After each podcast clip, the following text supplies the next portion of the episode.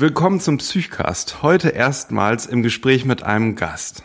Ariadne von Schirach ist Philosophin, Journalistin, Kritikerin, unterrichtet an der Uni und hat den 2007 erschienenen Bestseller Der Tanz um die Lust über die Pornografisierung der Gesellschaft geschrieben. Ihr zweites Buch, das mich als Arzt und Psychotherapeut besonders neugierig gemacht hat, heißt Du sollst nicht funktionieren. Ariadne, herzlich willkommen. Schön, dass du unser erster Gast bist. Willkommen, es freut mich. Dein Buch Du sollst nicht funktionieren erinnert mich, wenn ich so lese, ein bisschen an einen psychotherapeutischen Fallbericht, der natürlich sehr viel länger ist als bei uns üblich und sehr viel literarischer geschrieben. Und du versuchst darin nicht eine Person zu erfassen und zu beschreiben, sondern die Gegenwart, unsere Zeit. Was stimmt nicht mit deinem Patienten? Also das Erste, was ich immer sage, wenn ich eine Lesung habe, ist, es sind nicht die anderen, es bin auch ich. Ja, ich diagnostiziere nicht irgendwelche komischen Menschen, die an narzisstischen Störungen leiden, die an Selbstoptimierungen zugrunde gehen, die furchtbare Entfremdungen haben, sondern ich kann das alles nur verstehen, weil ich das von mir selber kenne. Wir leben in einer Zeit, die das Schlechte im Menschen fördert, die die Gier fördert, die Eitelkeit, die Konkurrenz. Und das liegt daran, dass wir in einer Zeit leben, wo sich die Ökonomisierung, das heißt die Marktwerdung, ausgebreitet hat. Von dem Austausch von Gütern hin zu dem Umgang, den wir mit uns selber, den anderen Menschen und der Welt pflegen. Also heute ist es ja total okay, wenn jemand, wenn er einen anderen Menschen trifft, sich denkt, was kann der mir nützen? Und das ist, ist ein Impuls, den haben wir Menschen vielleicht immer, ja. Also das ist, glaube ich, jedem von uns vertraut, aber dass das eigentlich widerlich ist oder dass man sich darum bemühen muss, den anderen jenseits seiner Zwecke zu sehen, das wird heute eigentlich gar nicht mehr so als notwendig erachtet. Und ich glaube, das war meine Gesellschaftskritik, also ganz einfach zu sagen, wir leben in einer marktgewordenen Zeit. Und was macht das mit uns?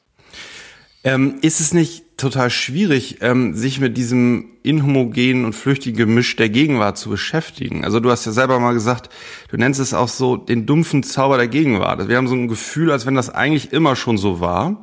Es ist aber ein ganz besonderer Zeitgeist, der gerade herrscht. Warum hast du dir diese schwierige Aufgabe gesucht? Och, ich glaube nicht, dass der Mensch sich die Aufgabe sucht, sondern die Aufgabe sucht sich den Menschen. Und ja. ich kann jetzt auch nicht unbedingt sagen, dass ich mich da besonders kompetent finde, weil in diesem Bereich tätig zu sein bedeutet, voller Ehrfurcht und äh, Demut vor denen zu stehen, die das schon wesentlich besser gemacht haben. Das meine ich jetzt ganz ernst. Also für mich ist so jemand wie Byung-Chul Han, der hat ein Buch geschrieben, Transparenzgesellschaft, ähm, oder die Müdigkeitsgesellschaft, das ist so wunderbar auf den Punkt gebracht, so gewisse Lagen unserer Gemeinschaftsseele oder so. Äh, ja, so, so etwas sind auch Leitlinien und mein Gott, ich, das interessiert mich einfach. Und vor allem ähm, sind es eben Dinge, die ich, das ist jetzt mal so ein ganz schöner, das ist auch für, für Therapeuten interessant, dieser Satz, ja, von Sören Kierkegaard, dem dänischen Philosophen, der hat gesagt, dass wir die Welt durch uns selbst erkennen. Ja, das ist der, der Satz, das, das Heilmittel gegen Arroganz und Besserwisserei und, und auch irgendwie gegen diese schreckliche Trennung und Konkurrenz. Das heißt, wir sehen eigentlich nur das, was wir von uns selber kennen. Ich kann nur so einen optimierungssüchtigen Menschen beschreiben, weil ich das von mir selbst kenne. Ich kann nur die Gegenwart diagnostizieren, weil ich selbst an ihr leide. Und ich glaube, in diesem Eingeständnis liegt eine neue Möglichkeit der Solidarität. Mhm. Wenn wir trotzdem mal bei dieser Metapher bleiben, dass es wie ein, ein, ein blumiger Bericht ist, nicht über einen Menschen, sondern über uns alle, über uns alle, wie wir jetzt zusammenleben, ähm, ähm, dann wäre es ja so, dass, also wenn man jetzt über, ich kenne es so aus der Medizin, aus der Psychotherapie, wenn ich über einen anderen Menschen eine Erkenntnis habe, die er selber nicht erkennen kann, weil es vielleicht etwas Unbewusstes ist, ne, was sich etwas eingeschlichen hat, ähm, ja. was, was unbewusst immer fortgesetzt wird und ähm, ihm nicht direkt erfahrbar ist und damit auch einen Umgang zu finden ist. Und man weiß denjenigen darauf hin, dann ist das regelhaft von starker Angst und von Unwohlsein begleitet und führt zu einer Abwehrreaktion, dass man sich am liebsten gar nicht damit beschäftigen möchte.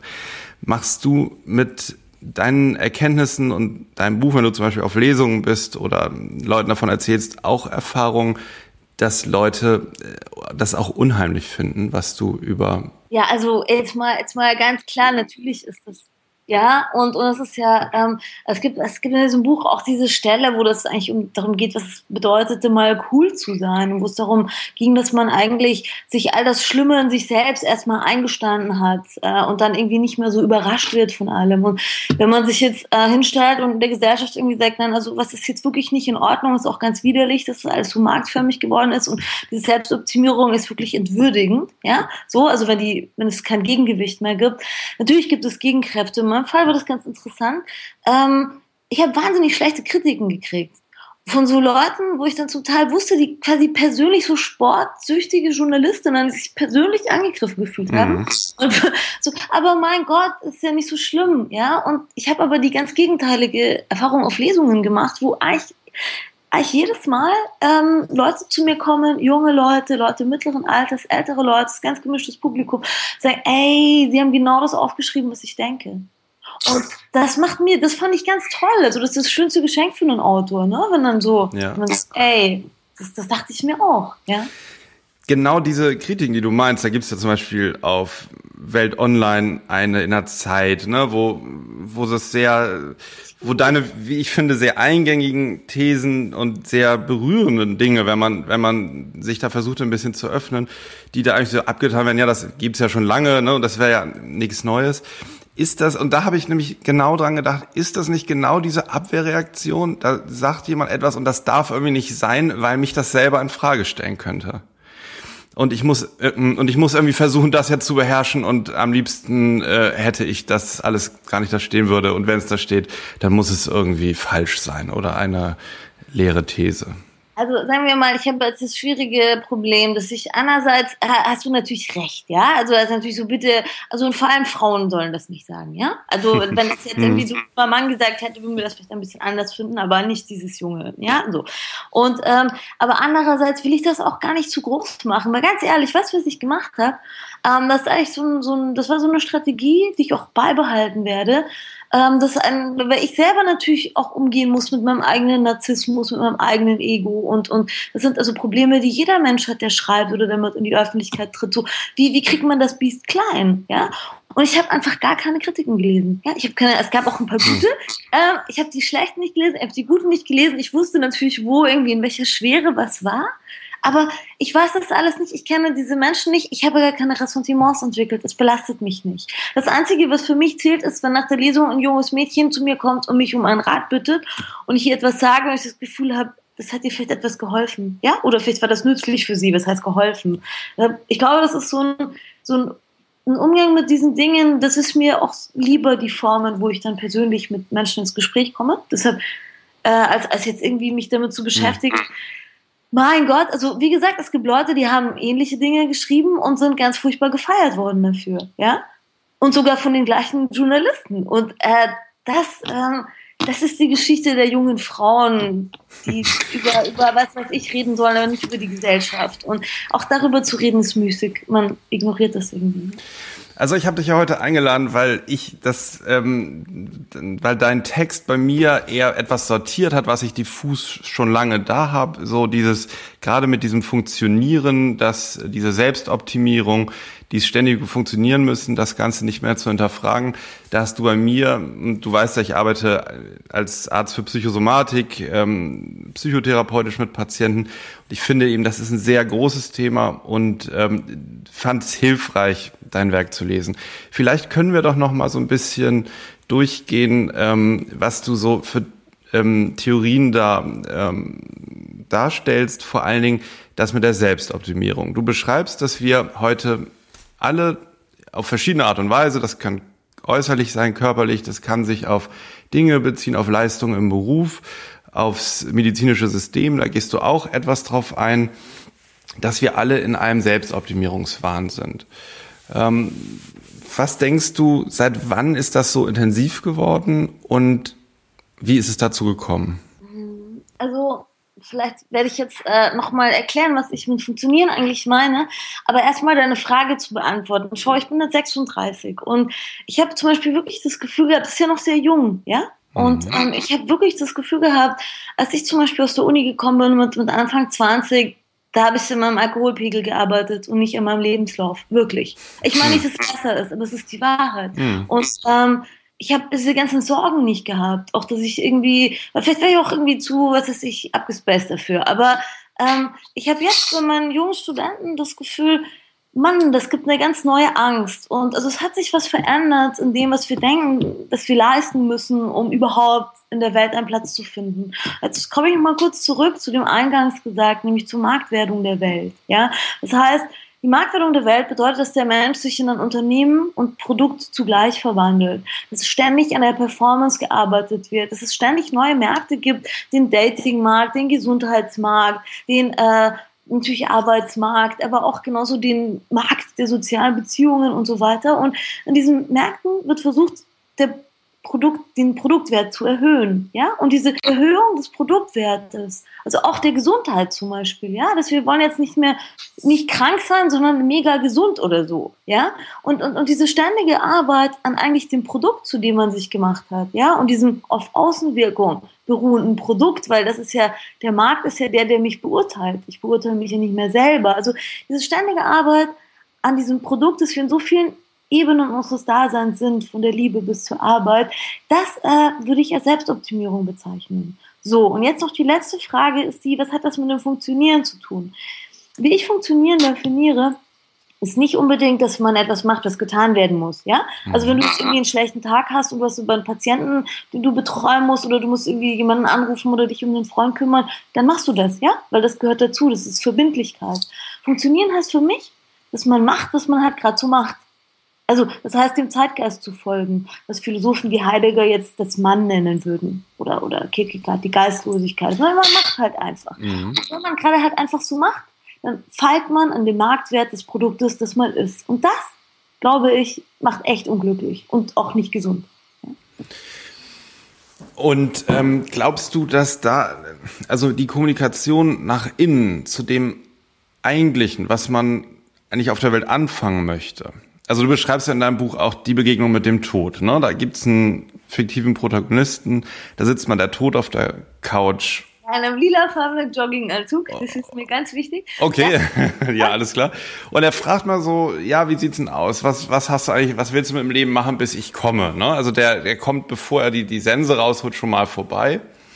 Und ähm, fragt eigentlich in dieser also in, in, äh, in mehreren Szenen taucht er eigentlich auf in deinem Buch, aber in, in dieser ersten Szene so ähm, fragt er nach, ja, wie sieht's aus, was, was willst du eigentlich? Ne? Wo ist der, was möchtest du mit deinem Leben machen? So. Ist das denn eine Frage, die deiner Meinung nach bei diesem ganzen Funktionieren untergeht? Also diese Frage, was möchte ich eigentlich aus mir heraus mit dieser Welt anfangen? Ja, ich finde, das ist wunderbar ausgedrückt, ähm, weil schau, vorhin diese Idee des Funktionierens, ja, oder diese Idee, dass man sich ständig verbessert, um eine bessere Wirkung zu erzielen, ja, um mehr Aufmerksamkeit zu bekommen, um mehr, mehr Likes zu bekommen, um mehr Anerkennung zu bekommen. Das ist alles sozusagen von anderen abhängig. Oder wie das äh, Sven Hillenkamp, das ist ein Autor, mal genannt hat, das ist Du-Abhängigkeit. Ja? ja? Und also wir sind eigentlich, wenn man jetzt gerade so macht, was man macht, dann fragt man sich eigentlich nur, sozusagen einerseits, was die Welt für einen tun kann und wo es was zu holen gibt. Das ist auch nicht so schön und gleichzeitig irgendwie, was man mit sich anstellen muss, damit man endlich das bekommt, was man möchte. Ja, beides ist alles, beides ist abhängig von anderen. Und diese Freiheit des Menschen, sich zu fragen, ich bin zwecklos. Warum bin ich hier? Was ist mir wirklich wichtig? Und vor allem, was kann ich der Welt geben? Anstatt was kann ich aus ihr rausnehmen? Ja, das ist ein ganz anderes Denken.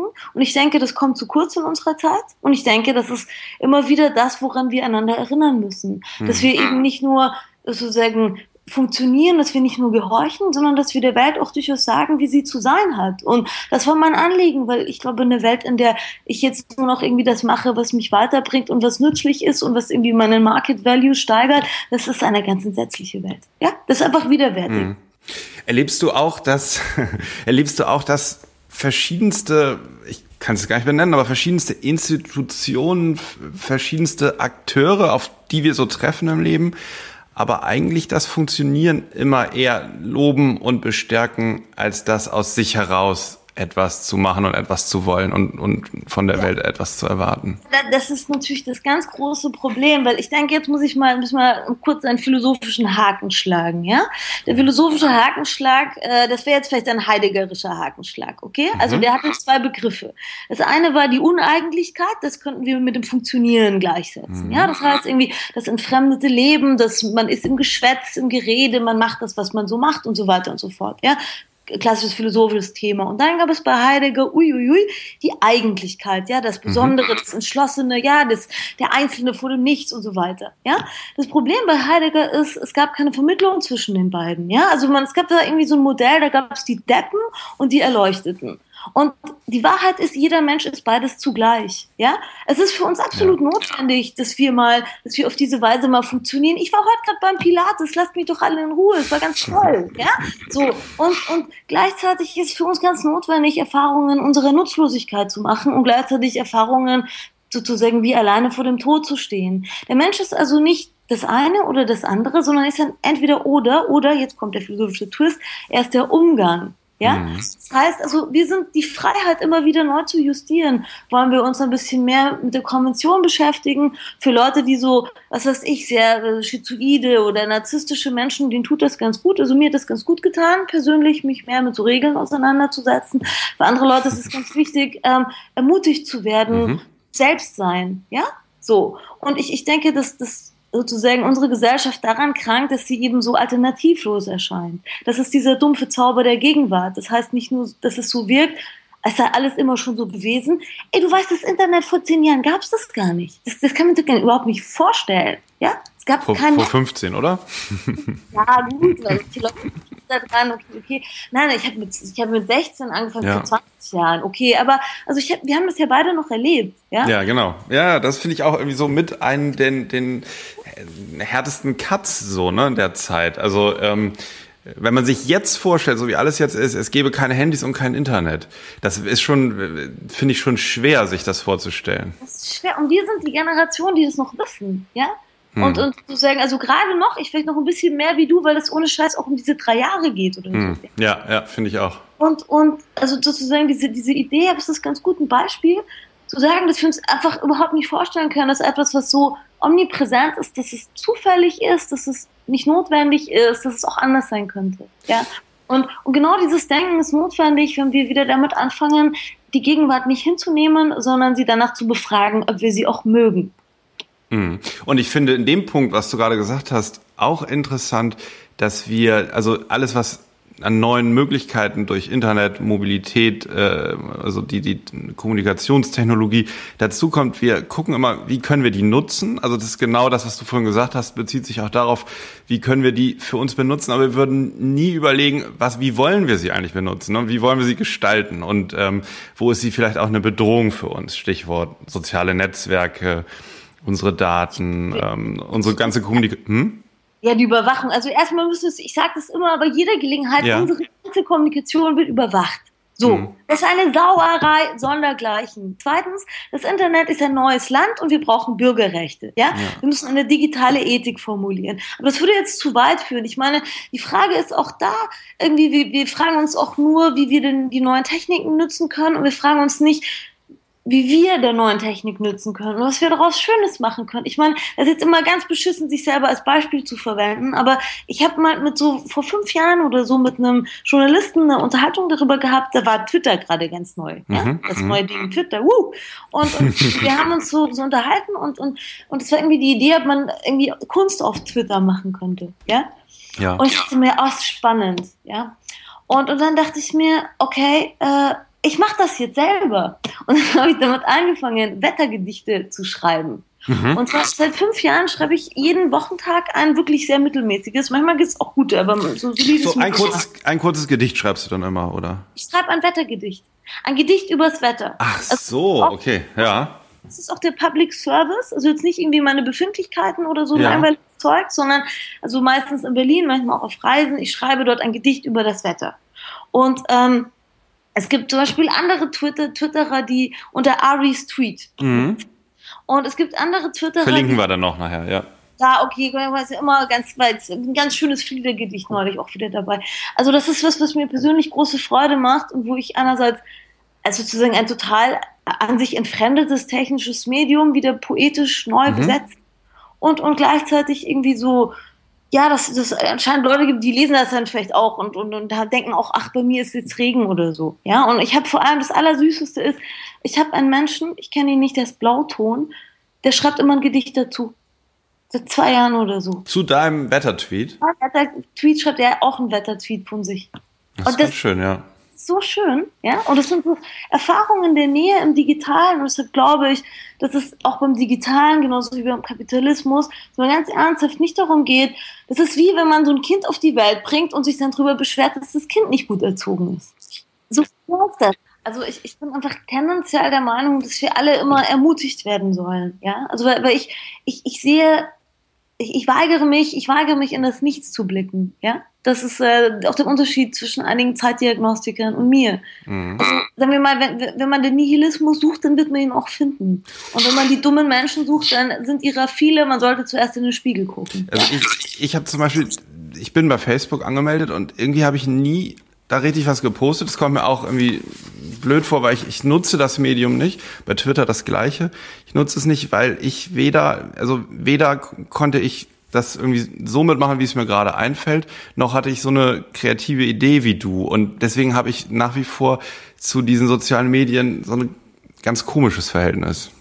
Also das, das kann ich gut verstehen. Und ich glaube, ich würde jetzt auch dich persönlich ermutigen, im Sinne davon, ich glaube, es ist sinnvoll, wenn man eine Idee hat. Mhm. Also ich, ich nutze Twitter wirklich als Ort, an dem ich diese Gedichte schreibe. Mhm. Nur. Und ich antworte auf keine anderen Tweets und ich nutze es auch nicht zur Kommunikation. Und ich nutze Facebook ausschließlich als persönliche Webseite, wo ich der Welt und allen. Interessierten mhm. meine Termine mitteile. Das ist auch ein bisschen fragwürdig, aber so ist es nun. Ich habe keine Website. Und in Facebook habe ich zum Beispiel auch keine Timeline. Das ist ein Trick, den hat mir mein Bruder verraten. Das heißt, mhm. ich hatte zum Beispiel mal eine Phase, da ging es mir sehr schlecht, wie uns allen, ja, so. Mhm. Und, und dann habe ich dann auf Facebook meine Timeline auf dieses beneidenswerte Leben der anderen geguckt, weil das wäre ja schön, wenn die alle immer nur so langweiliges Zeug posten würden. Also ehrlich, meine Bekannten, mhm. die, die posten da eher so wow, wieder schon ein Sonnenuntergang und wieder da was gegessen, diese schrecklichen Essensfotos und so. Aber irgendwie, das sah so aus wie das pralle Leben und bei mir war nur so dünnes Rinnsal. Und mhm. das hat mein Leid verstärkt. Ich habe gelernt, man kann sozusagen bei allen Freunden, die man hat, das Abonnement kündigen. Ja, du kriegst dann auf deiner Timeline keine Info mehr von ja. denen. Das kannst du dann sozusagen auf deiner Timeline mal so nach und nach durchmachen. Und seitdem ich das mache, ist Facebook zu einem wesentlich erfreulicheren Ort geworden. Also ich kriege jetzt auch nicht mehr mit, irgendwie, was meine engsten Freunde machen. Oder ich habe gerade gesehen, dass mein Bruder sein Filmplakat gepostet hat oder so. Aber hey, äh, ich würde dann mit Sascha Lobo sagen, alles, was wichtig ist, erreicht einen schon. Ja. Mhm. Und, und also das, das ist einfach für, für dich so ein Moment zu überlegen, wofür brauchst du das? Brauchst du es überhaupt? Also ich kann, ich kann das sozusagen tatsächlich, ich, für mich ist es toll wie eine Webseite Facebook, ja. Ich habe es gesehen bei dir, ja. Ich, ich, es fiel mir auch auf. Du schreibst auch immer, lädst dann ein zu deinen Lesungen ähm, und sagst immer Kudos äh, für vielen Dank, ne, wenn du dich. Ähm, ja. ja, ja, genau. genau. Es ist ein bisschen ritualisiert auch und dann, das war zum Beispiel was, das äh, hat mir gefallen. Das hatte ich so auch noch nicht gesehen. Ähm, dass, dass du, das ist ja so deine persönliche Pinnwand oder dein Blog-System, wo du Neuigkeiten postest. Mhm. Also das war, aber das ist nur irgendwie diese Aufforderung, dass sozusagen diese Medien sind einerseits Unendlichkeitsmedien, ja, also sie sind akkumulativ in einer Weise, die wir Menschen eigentlich noch nicht so kennen, ja, ja. und und andererseits sind sie auch deshalb wahnsinnig beliebig. Und ich glaube, dass es wirklich Sinn macht, zu sagen, schau, ich kenne zum Beispiel eine, die, die, die hat sozusagen eine weit verstreute Familie, die hat nur ganz wenig Facebook-Freunde und postet da ganz exklusiv ab und zu Fotos von ihren Kindern die sie mhm. mit ihrer Familie teilt. Das ist total süß. Also es gibt diese Hierarchien auch, die möglich sind. Deshalb glaube ich, das Ding ist, wenn du dich vor den, wenn du dich vors Meer stellst und dir nicht überlegst, wie du schwimmen willst, dann gehst du unter. Ja. ja. Und ich glaube, ich bin noch gar nicht ins Wasser gegangen. Aber mal ja, schauen. Mal, mal hin, schau mal, es gibt ja so, du machst aber dieses andere Format jetzt, ja? Das ja, genau. Digitales und es ist auch ein Gespräch und ich werde diesen, diesen Podcast auf meiner Facebook-Page wieder verlinken. Ja, so hängt das alles zusammen. So hängt, ja, das ganze Internet hängt irgendwie zusammen. Deswegen habe ich vielleicht noch ein paar analoge Fragen an dich. ähm, mich würde mal interessieren, also früher war es ja so, vielleicht vor fünf bis zehn Jahren noch, aber auf jeden Fall vor zehn Jahren, ähm, lagen Menschen, die irgendwie krank waren, auch einfach mal ein paar Tage länger im Krankenhaus. Nicht nur, weil es dem Krankenhaus damals noch Geld gebracht hat, sondern weil man auch dachte, so, wenn man irgendwie eine Blinddarm-OP hatte, es tut demjenigen auch gut, noch ein paar Tage länger im Krankenhaus zu bleiben, versorgt zu werden, ne, von den Krankenschwestern Essen zu bekommen, vielleicht noch nicht wieder gleich zurück in den Job zu gehen nach ein paar Tagen. Ähm, in der Psychoanalyse ähm, war es so, dass die Therapien tendenziell länger waren, als die Tendenz heute ist. Da musste nicht immer gleich ne, wenn man in einem Leidenszustand war, nicht gleich was passieren im Leben, da wurde nicht gleich auf eine Lösung hingearbeitet, sondern man konnte vielleicht auch ähm, mehrere Wochen erstmal nur von dem erzählen, worunter man leidet, von, von seinen Nöten berichten. Es war ein Raum da, wo jemand zugehört hat, wo der Therapeut hm, das erstmal angenommen hat, ohne den Menschen gleich verändern zu wollen. Ähm, jetzt ist ja die Tendenz im medizinischen System ganz, ganz deutlich, das alles zurückzudrehen. Ne? Das ist ganz stark auf Effizienz ausgelegt. Ähm, es gibt ähm, verschiedene Kriterien, an denen bemessen wird, halt, wie schnell, also ne, nach einer Blinddarmoperation muss man nach zwei Tagen spätestens wieder zu Hause sein. Ähm, man möchte auch gar nicht mehr so lange Krankschreibungen. Es wird damit geworben mit neuen OP-Techniken, dass man ganz schnell wieder arbeitsfähig ist. Ähm, ist es überhaupt deiner Meinung nach noch möglich, auf lange Sicht, über so eine Lebensdauer, so, so gesund zu bleiben? Nein. Hm. Also erstens sagen, das ist ein klassisches Marktphänomen. Hm. Weil die Bedingungen, die du beschreibst, da geht es um Effizienz, um Berechenbarkeit und um Kontrolle. Ja, das sind klassische Marktmechanismen, die sich an Stellen eingenistet haben, wo sie nichts, aber auch gar nichts zu suchen haben. Zum Beispiel in unserem Umgang mit dem Leben und auch mit dem Sterben. Also wenn du dann im Hospiz die schon anfangen, auf die Uhr zu gucken. Oder ich habe wirklich diesen Bekannten, der ist Palliativmediziner, der meinte, du hast ja nur noch so eine Stundenzahl pro Patient. Also da wird wirklich, ähm, also entwürdigend, ist noch ein netter Ausdruck. Und ich denke, also es gibt zwei Erfahrungen, die für den Menschen ungeheuer wichtig sind und sie, sie hängen zusammen. Das erste ist eine Erfahrung der Nutzlosigkeit. Das ist unglaublich schön, wenn man mal so vor sich hin brabbeln darf. Ja, also das ist eine Erfahrung, wo einem dann irgendwie klar wird, auch man macht so eine Erfahrung des Nichtwissens, die heute immer schwerer möglich ist. Und dieses Nichtwissen ist die Voraussetzung dafür, dass einem klar wird, dass man vielleicht auch anders mit etwas umgehen könnte. Also genau diese Alternativlosigkeit ist ja ein Verlust des Umgangs. Es gibt nur noch das eine, es gibt nur noch das eine Gesundheitssystem, die eine Gesundheit, das eine durchgeschleuste Menschentier, das dann wieder gesund rauskommt. Und ja. ähm, zu sagen, nein, nein, ähm, wir sind alle auch ganz anders und wir müssen immer wieder vielleicht neu mit dem Leben umgehen lernen und eine Krankheit ist ein Moment, in dem wir daran erinnert werden. Ja, ich möchte jetzt dieses Buch empfehlen von Klaus äh, Michael Meyer-Abich. Der schreibt mit M-E-Y, Meyer Abich, was es bedeutet, gesund zu sein, die Philosophie der Medizin. Das habe ich mal vor Jahren im Radio besprochen, das habe ich nie vergessen, weil es so weise war. Es war ein ganz wunderbarer, kluger alter Arzt, der über das Gesundsein geschrieben hat und zum Beispiel gesagt hat, man hat keine Krankheit, man ist eine Krankheit. Ja? Also es ist nicht wie so eine Art äh, komischer Befall, den man möglichst schnell wieder los wird, sondern es ist eine Art Seinszustand, der auch immer wieder neue Perspektiven ermöglicht. Ja, wenn Sie mal da sitzen mit einer Depression oder so, da sieht das Leben wirklich ganz anders aus. wirklich. Und, und das, diese, diese Art der Erfahrungen der Andersheit werden nicht mehr ermöglicht, wenn es nur noch um Effizienz und Kontrolle geht. Deshalb äh, denke ich, dass es wichtig ist, sich dafür anzusetzen. Hm. Und auch interessant ist, wie, wie, wie stark vermittelt, also wie stark ähm, äh, Menschen vermittelt wird, dass Krankheit erstmal ein unerwünschter Zustand ist und es wird vermittelt, dass es Studien gibt und Mittel gibt, diese Krankheit einfach so schnell wie möglich wieder ähm, abzukapseln und zu verdrängen aus dem Leben. Ne? Und in, in, in der Psychoanalyse ähm, wollen wir ja genau das ja eigentlich gar nicht. Wir wollen ja nicht jetzt irgendwas wieder so schnell wie möglich abschaffen, sondern wollen verstehen, also warum in dieser Situation der Mensch mit seinem Leben nicht mehr zurechtkommt, damit dann auch etwas Neues entstehen kann. Ja, das ist genau der Punkt. Die Frage, dass es etwas Sinnhaftes gibt. Ja. ja. Dass wir auf irgendeine Weise, dass es eine Hermeneutik gibt und die muss auch nicht immer gültig sein. Also, dass wir irgendetwas aufdecken können und dass eben die Krankheit etwas ist, was uns angeht und nicht etwas, was uns belästigt. Ja, oder wie Trauer. Also, Trauer ist etwas, mit dem wohnt man zusammen. Ich sehe immer, mh, Ich sehe ja. immer verschiedene Stadien. Also wenn ich, also bei vielen ähm, Menschen, die ich behandle, die kommen erst und stehen wahnsinnig unter Druck, weil sie selber gesund werden wollen, weil das gut ist, um den Arbeitsplatz zu erhalten, weil das gut ist für die Familie, für den Partner, für den Freundeskreis. Die wollen ihre seelische Krankheit oder körperliche Krankheit, je nachdem, so schnell wie möglich loswerden. Ne? Und dann am Anfang ähm, ist so ein bisschen auch Ärger oder Wut da auf den Arzt, wenn man diesen Druck erstmal rausnimmt, wenn man da gar nicht so mit agiert. Weißt du, wenn man ein bisschen bremst und sagt, ja, lassen Sie uns doch erstmal diese Situation jetzt zusammen angucken.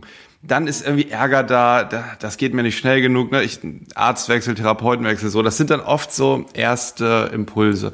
Wenn man darüber weg ist über die Phase, dann kommen Menschen oft dahin, dass die genau das sehr genießen und irgendwie merken, dass genau dieser Freiraum jetzt erstmal so sein zu können und das erstmal verstehen zu dürfen und alles entfalten zu dürfen. Ne, man nennt das so, dass auch das, was man da mitbringt, vielleicht an, an innerem Leiden sich erstmal so richtig entfalten darf. Und auch ähm, in der Beziehung zum Therapeuten ähm, muss es nicht immer harmonisch sein. Ne? Dann, dann darf auch erstmal genau sich das alles abbilden, vielleicht den ganzen Ärger, den man in sich hat. Hm und das ist interessant, dieser Wechsel. Ne? Und, und plötzlich ähm, ähm, wird er ganz anders geblickt auf die Außenwelt, auf die Umwelt. Und dann wird erst von vielen Patienten erkannt, wie viel Druck da auch im Kessel ist. Und dann ist eigentlich erst so der Punkt, und das ist oft erst nach 40, 50 oder mehr Stunden, wo dann überlegt werden kann, was möchte ich eigentlich jetzt mit dieser Situation machen? Ne? Und dann können neue Ideen entstehen und neue Wege. Und manchmal sind es ja auch nur ähm, äh, Möglichkeiten, die man erkennt, die muss man dann gar nicht, ähm, die muss man dann gar nicht umsetzen. Man kann auch, ähm, wir haben im Vorgespräch ja drüber gesprochen, ne, es ist gar nicht damit geteilt, immer das ganze Leben auf den Kopf zu stellen und zu sagen, so ich war jetzt immer sehr abhängig, jetzt möchte ich ganz unabhängig sein, jetzt möchte ich ganz autark sein. Das ist gar nicht immer die Lösung. Es hilft oftmals schon, wenn man erkennt, welche Möglichkeiten zur Autarkie man eigentlich alle hat. Und man bleibt vielleicht trotzdem in einer Abhängigkeit. Eine Abhängigkeit ist ja auch was sehr geborgen, also das, es gibt ja auch Geborgenheit, das ist ja nicht nur was Negatives. So. Hm? Aber dieser ganze, dieser ganze Prozess, ähm, der erscheint mir so wichtig zu sein und der kommt halt in keiner medizinischen Studie vor, ja, den, den kann man schlecht evaluieren. Evaluieren kann man, dass man in zehn Sitzungen jemand irgendwie dazu bringt, vielleicht Symptome abzubauen. Und das wird halt sehr gehypt, so von der Wissenschaft. Das ist, ähm, das ist im Moment so sehr en vogue. Und das kommt auch bei, bei Patienten, wenn die gar nicht erstmal in diese Bremsung kommen. Ne? Also wenn, wenn da diese Vollbremsung erstmal gar nicht da ist mit den, mit den Erwartungen, hm, kommt das auch sehr gut an. Aber ich könnte mir vorstellen, dass das auf längere Sicht wirklich auch die medizinische Kultur und überhaupt die Gesellschaft auch weiter verändert. Weil genau diese Effizienz und Ökonomisierung ähm, dann da voll und ganz einzieht so in diesem Bereich. Also das, das, ich, ich finde das, ich finde das so spannend, was du erzählst aus dem Bereich wirklich deiner Arbeit und deiner Erfahrung mit den Patienten und würde sagen, du schreib doch, da, schreib doch da mal was drüber, ja. Ich glaube, die Leute verstehen das. Also das, das ist eine Wahrheit über uns, dass die Dinge Zeit brauchen, ja. Mhm. Und es gibt jetzt zwei Dinge, die ich dazu sagen möchte. Das erste ist, ähm, mir ist dieses Wort, wir haben gerade das Problem, wir haben sozusagen, wir haben die Optimierung als Arbeit an unserer Leistungsfähigkeit. Aber wir haben auch Entspannungsoptimierung. Und da, dazu fällt, da fällt jetzt sowas wie Yoga und Sport, aber genauso wie die Gesundheitsarbeit rein. Ja, mhm. die irgendwie echt den gleichen Kriterien folgt. Und das Gegenteil von Selbstoptimierung ist aber nicht Entspannungsoptimierung, sondern so etwas wie Kollaps. Ja? ja. Oder das schöne Wort Brache. Ja? Der Mensch mhm. muss ab und zu brach liegen. Und das, was du beschreibst, ist ein Moment, wo sozusagen Geschwindigkeiten sich verringern. Ja? Genau. Oder der Mensch in seinem So-Sein erst einmal zum Stillstand kommt. Ja?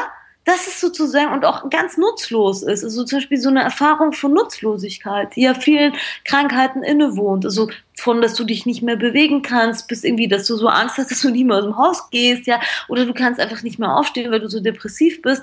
Diese Erfahrungen der Nutzlosigkeit sind der Freiraum, in dem die Frage nach dem, was will ich oder wie kann ich nützen, nochmal neu gestellt wird. Und das ist für uns essentiell. Und es die zweite Anmerkung, die betrifft diese Art, dieses Zusammenwirken von Abhängigkeit und Unabhängigkeit. Ich glaube, da ist es genau die gleiche Konstruktion wie mit dem Uneigentlichen und dem Eigentlichen. Ja, das heißt, wir sind wirklich alle voneinander abhängig. Und es wäre ganz schrecklich, wenn wir da alleine wären. Ja, das sind mal ganz traurige Filme, der letzte Mann auf, der letzte Mensch auf Erden. So. Ähm, gleichzeitig, wenn wir nur das tun, was die anderen wollen, dann leben wir gar nicht wirklich. Ja, Mhm. Und diese zwei Dinge müssen wir ins Verhältnis setzen. Und da sagt dieser Klaus Michael Meyer-Abich, Selbstsein im Mitsein. Mhm. Und das ist ja meistens etwas, was wir, wenn wir brach liegen, neu austarieren. Da stellen wir zum Beispiel fest, ey, ich habe immer nur gehorcht, ja, ich habe immer nur gehorcht, ich habe eigentlich nie was für mich gemacht, meine Ehe ist alles ganz furchtbar, oder? Wir ja. sagen so, ich, habe irgendwie, ich bin ein riesengroßer Egoist, mir sind eigentlich scheißegal und jetzt bin ich da ganz allein und keiner kümmert sich um mich, was habe ich falsch gemacht, ja? Und das sind so Momente der Selbsterkenntnis, die eigentlich darin bestehen, dieses Verhältnis zwischen der einen und der anderen Seite wieder neu zu justieren. Und wenn wir uns das vergeben, wenn wir uns in einen immer größeren Beschleuniger jagen, ich meine, die Leute werden ja nicht gesünder in unserer Gesellschaft. Ja? Also das ist ja nicht so, dass wir das mit uns machen könnten, sondern sondern wir werden auch, also das ist ja so pervers, dass wir haben so viel, wir sind so privilegiert hier im Westen. Das ist wirklich immer noch alles ja. in Ordnung. Ja? Und die Leute, die, denen geht's nicht so gut und die haben ja harte, harte Gesichter manchmal, außer die schönen Jungen noch. Aber ja, also das ist die, die Frage, wir, wir können das gar nicht so mit uns machen. Ja, sondern wir, wir sind der Widerstand im System. Und wir sind aber auch das System und irgendwie müssen wir das nochmal neu besprechen. Ja. Finde ich auch. Und ähm, sozusagen, dass der Einzige, äh, wer was davon hat, ist ja der Effizienzhebel im System. Ne? Ja. Und ähm, der wirkt nur, der, ja, der wirkt nur kurzfristig, ist mein Eindruck. Ja, der, klar. der kann immer nur kurzfristig Effizienz bringen, aber auf der anderen Seite wird er ausgehöhlt. Ich, ich, glaube, dass, also wir müssen einfach jetzt mal ganz konkret, wir sind äh, in einer Lage, wo die ähm, Autorin Naomi Klein, die hat Bücher geschrieben wie No Logo oder die Schockdoktrin, hat ihr neues Buch geschrieben, über da geht es um Kapitalismus und Klimawandel. Ja? Mhm. Und die hat ganz freundlich und ganz deutlich gesagt, also unser Wirtschaftssystem steht auf Kriegsfuß mit unserem Planeten, ja, mit mhm. dem System der Erde. Und wenn wir so weitermachen, dann geht die Erde kaputt. So. Und es ist genauso, wie wenn Sie einen Manager anschauen oder so, oder jemanden, der so total entfremdete Arbeit macht oder irgendwie so einen ganz verblendeten Jungen, sonst was. Und dann sagt du, wenn du so weitermachst, du gehst kaputt. Das sagt dir jede Oma. So. Mhm oder jeder Opa. Und das ist ähm, ein Moment, wo wir nachdenken müssen über diese Dinge, die uns eben interessanterweise auf so vielen Ebenen betreffen. Ja, also über Dinge wie Nachhaltigkeit, Ressourcenschonung, über Dinge wie Solidarität und was eigentlich liebevolle Verhältnisse bedeuten. Eine Ökonomie der Liebe, die nicht auf Nützlichkeit ausgerichtet ist. Freiräume, Spielräume. Nicht nur wir müssen brach liegen, auch das Land muss brach liegen. Ja, das, das verbindet uns. Ja, ähm, Gerade so in der Medizin wird ja diese über zum Beispiel sowas wie Bonusverträge von Chefärzten, die besonders viel von einer bestimmten Leistung erbringen oder eben bessere Bezahlung von Krankenhäusern, die eine bestimmte Leistung in kürzerer Zeit anbieten, wird das ja alles sehr stark angekurbelt, dass alles schneller wird, alles schneller gehen muss.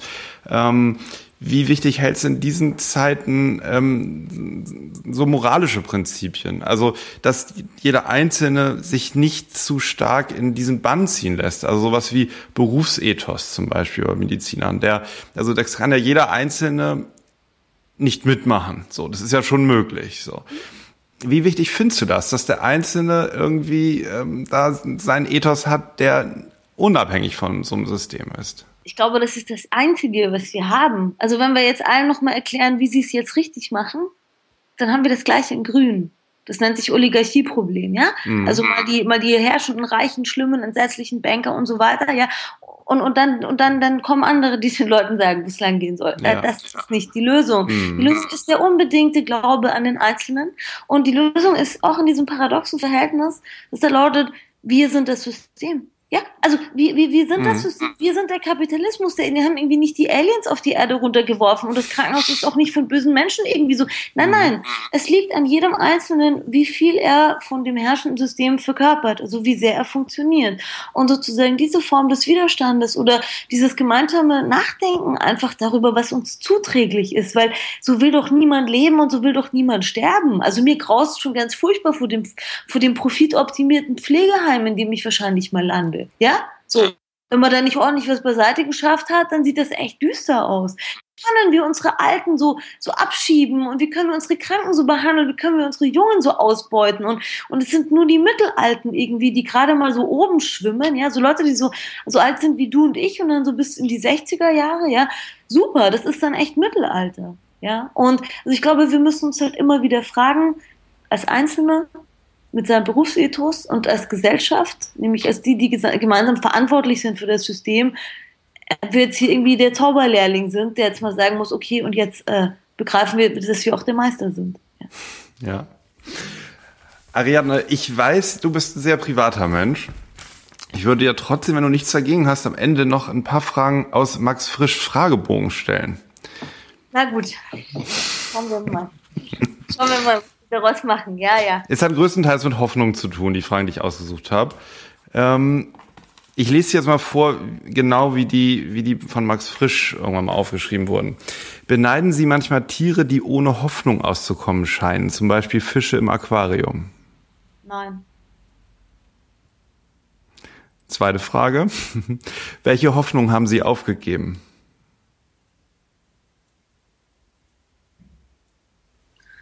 Die Hoffnung, dass alles so bleibt, wie es ist. Was ertragen Sie nur mit Humor? Mich. Was erhoffen Sie sich von Reisen? Nichts. Bist du kein reisender Mensch? Ich reise unglaublich viel, deshalb erhoffe ich mir nichts mehr. Ich weiß schon nicht. ja, dann habe ich noch eine Frage. Würdest du uns mal wieder besuchen? Jawohl, das würde ich. Ja? Tun. Ein sehr schönes Gespräch. Das ist, ich, ich kann nur sagen, dieses Nachdenken sozusagen, das ist ja ein Privileg, so ein Buch zu schreiben und dann mit verschiedenen Aspekten, ja, du hast ja ganz konkret mit Patienten zu tun und erfährst im eigenen Leib, was das heißt, irgendwie, wenn jemand, wenn keine Zeit mehr für jemanden da ist, ja. Und das ist für mich wieder so interessant, das zu hören, dass dass wir doch alle dieses Gefühl haben, dass es irgendwie nicht ganz stimmt, dass, nicht, dass ja. es nicht in Ordnung ist, ja. Und ja. irgendwie aus diesem Gefühl, denke ich, entsteht wieder Interesse und Solidarität und Beteiligung, weil das Schlimmste, was man gerade machen kann, ist irgendwie sagen, oh, ist alles so schrecklich und man kann eh nichts mehr machen und jetzt stecken wir den Kopf in den Sand, weil, ja, wir sind wirklich das System und jeder Einzelne zählt, das glaube ich. Es war sehr aufschlussreich, das aus deiner Perspektive zu hören, aus der Philosophie. Und ähm, ich bedanke mich ganz herzlich, Ariadne von Schirach. Danke.